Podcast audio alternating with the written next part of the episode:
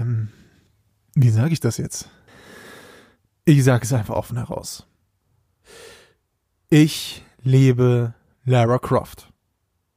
Also jetzt auf eine platonische Art und Weise. Jetzt nicht so romantisch, also ich weiß jetzt nicht auch nicht so richtig, wie, ja, ähm, also ich, also ich, ich komme mal zum Punkt. Ja, ich ähm, finde sie toll. Ein toller Charakter. Ich fand sie schon immer toll. Klar, ich bin schon lange Fan der Dame und ihrer Spiele.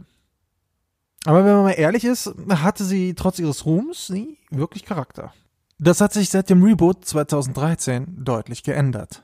Auch wenn ihr Charakter anfangs noch recht unstetig war, machte sie bereits dort eine vielschichtige Figur. Jetzt im dritten Teil der Reboot-Serie ist Lara nicht nur erwachsen geworden, sondern wischt in allen Belangen mit der Vorgängerin auf. Sie kann zugleich emotional, zerbrechlich und stark sein. Alles in einer einzigen Cutscene, ohne dass es aufgesetzt oder lächerlich wirkt, wie es zum Teil noch in den beiden Vorgängern der Fall war. Wirklich herausragend ist jedoch, dass sie nicht fehlerfrei ist. Im Gegenteil sogar werden ihre Schwächen immer wieder aufgezeigt. In Momenten, wenn ihr klar wird, dass ihr Handeln immer Konsequenzen mit sich zieht. Dass ihr Charakter so gut funktionieren kann, liegt aber zu einem großen Teil an ihrem besten Freund und Begleiter Jonah.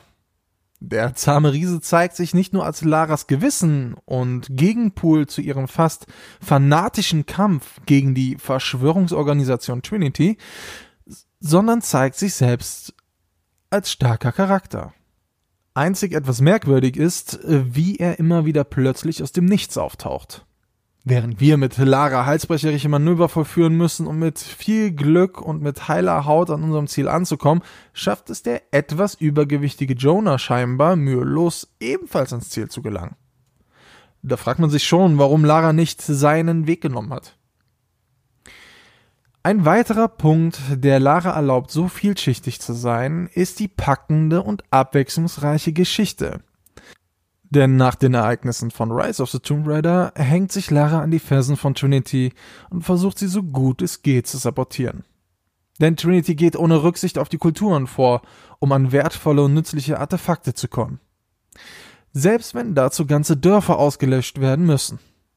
So ist dies nicht nur ein Kampf um Leben und Tod für Lara, sondern auch vieler Unschuldiger. Doch es ist ein harter Kampf, nicht nur hinter Trinitys Pläne zu kommen, sondern ihnen auch immer einen Schritt voraus zu sein. Und als Lara ohne Wissen um die genauen Umstände einen geheimnisvollen Dolch an sich nimmt, ist ihr nicht bewusst, dass sie damit die Apokalypse heraufbeschwört. Um das Ende der Welt zu vereiteln, muss sie nun die Geschichte des spanischen Entdeckers Lopez folgen. Was sich hier aber wie eine Katastrophe globalen Ausmaßes anhört, wird angenehm klein präsentiert. Statt jetzt Großstädte abbrennen zu sehen, erleben wir das Geschehen immer nur lokal aus Laras Sicht. Das Leid in einem kleinen Dorf zu erleben, durch das man gerade noch geschlendert ist, hat einen ungleich größere emotionale Wirkung. Aber auch wenn diese Zusammenfassung genau wie der eigentliche Name und das Marketing zum Spiel ein äußerst düsteres Spiel vermuten lässt, Deutlich düsterer als seine Vorgänger ist Shadow of the Tomb Raider nicht. Der Grund hierfür liegt wohl an den weiteren Figuren im Spiel. Denn diesmal dürfen wir nicht nur ein Dorf wie im Vorgänger besuchen, sondern gleich drei. Und jedes Dorf kommt mit seinen eigenen kleinen Geschichten daher, die wir in Nebenmissionen und Herausforderungen erleben können. Dass dies aber auch Spaß macht, ist dem tollen Leveldesign und der größtenteils guten Technik zu verdanken, Lara steuert sich meistens sehr zuverlässig und mal von wenigen Ausnahmen abgesehen auch recht präzise. Den Dschungel zu erkunden ist eine wahre Freude und fast alles, was man entdeckt, schafft es die Lore des Spiels weiter zu unterfüttern. Es gibt jedoch auch einige Passagen im Spiel, die einen zur Weißglut bringen können. So ist gerade in stressigen Situationen nicht immer klar, wo es lang geht. Und auch einige Kämpfe sind sehr knackig geraten. Dabei bietet die Grafik als Ausgleich einige Augenöffner. Jedoch nur, wenn man eine der aktuellen High-End-Konsolen oder einen entsprechend starken Gaming-PC besitzt. Selten waren nämlich die Unterschiede zwischen Xbox One und Xbox One X so deutlich. Aber auch auf den schwächeren Konsolen ist Shadow of the Tomb Raider ein wirklich sehr hübsches Spiel. Fazit.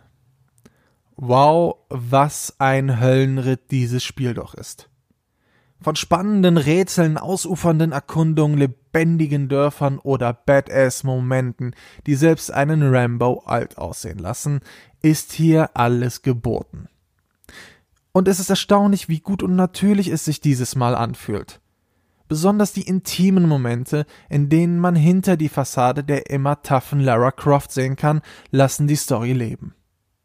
Es macht einfach richtig Laune zu spielen. Somit schafft es Crystal Dynamics im dritten Reboot-Teil, Tomb Raider auf das Niveau des großen Konkurrenten Uncharted zu hieven. Vergessen ist die Zeit, in der Lara Croft kaum mehr als ein Hintern in engen Shorts war.